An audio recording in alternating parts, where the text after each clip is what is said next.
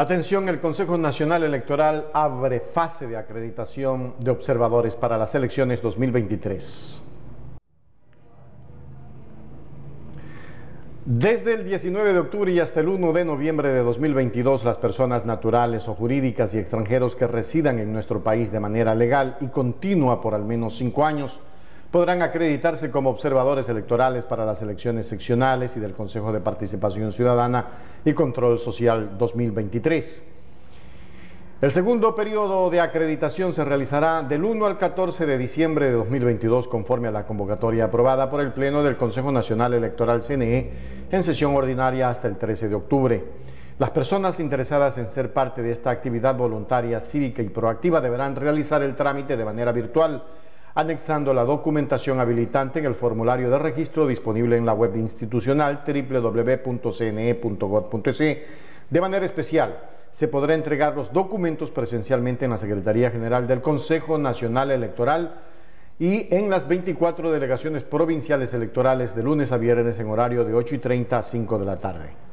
El Pleno también decidió extender la invitación para ser parte en la observación electoral a las universidades acreditadas en el país, a los consejos nacionales para la igualdad y a varias organizaciones de la sociedad civil, con el objetivo de contribuir con la transparencia del proceso electoral que se ejecutará el próximo 5 de febrero de 2023. Solo una situación y un comentario. Es necesario que los medios de comunicación tengamos la libertad para poder estar dentro de las mesas electorales. Para eso, o de las urnas, para eso es necesario inscribirse, inscribir o registrar el medio de comunicación. Nosotros somos un medio nacional, deberíamos de tener en las 24 provincias uno eh, de nuestros corresponsales o cuatro o cinco corresponsales de cada provincia para poder hacer la cobertura. Y es más, estamos mirando la manera de tener los reporteros ciudadanos acreditados por Hechos Ecuador ante el Consejo Nacional Electoral. ¿Qué significa aquello?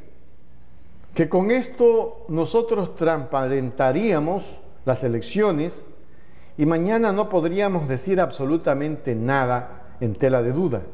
Por eso es que es muy necesario, yo diría que más que necesario, urgente, ver el mecanismo para que nuestros reporteros ciudadanos estén dentro de los recintos electorales y que cuando hay algún problema estén pendientes para filmar, no para hacer sensacionalismo de aquello, sino para transparentar las elecciones que se avecinan. Sería más que necesario, muy importante para el país.